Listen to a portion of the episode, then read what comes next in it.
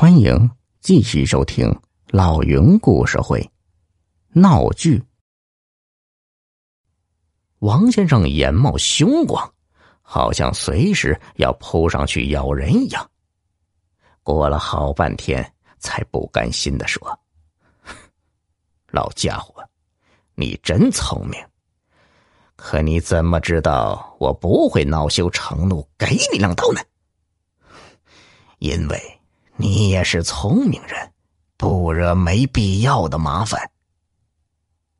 看云老头一副笃定的样子，王先生还真是无计可施，骂骂咧咧的离开了。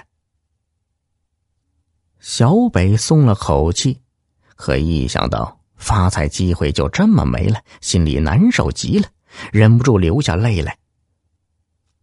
老云头低声说：“孩子。”别伤心了，其实爷爷刚才说的都是假的，不过是骗那个混蛋罢了。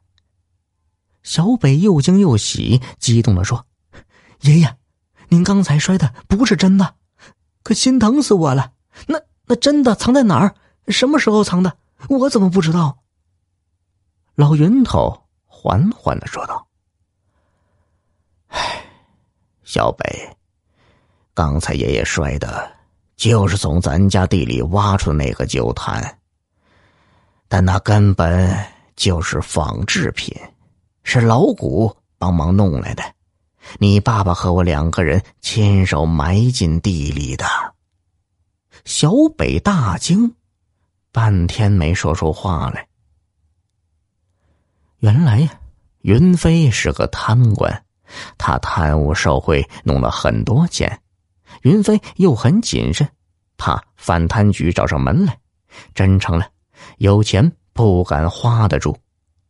为了摆脱群众的怀疑和举报，他反复做父亲的工作，最后又用孙子的前途要挟，终于让老云头答应配合。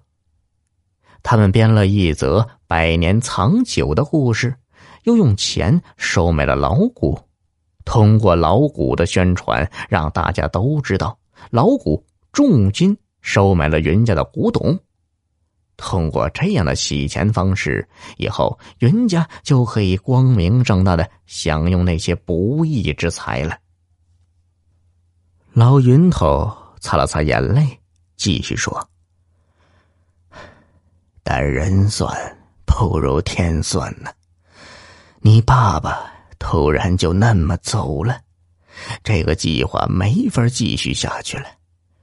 就算真有人肯出大价钱买，爷爷也不肯把这假东西卖给人家，那不是自找麻烦吗？而且，现在还被不知内情的抢匪知道了。通过这件事，我算是彻底明白了。亏心事不能做呀，亏心钱不能要。反倒是摔了这件东西，一了百了，以后谁也不会惦记了。只是你爸爸贪来的那些钱，咱们要是知道在哪的话，悄悄匿名捐出去，也算是替你爸爸赎一点罪。可这短命鬼。连句遗言都没能留下呀！小北听得目瞪口呆。原来，百年藏酒的家族义事不过是一场洗钱的闹剧啊！听众朋友，本集已播讲完毕，要多多评论哦。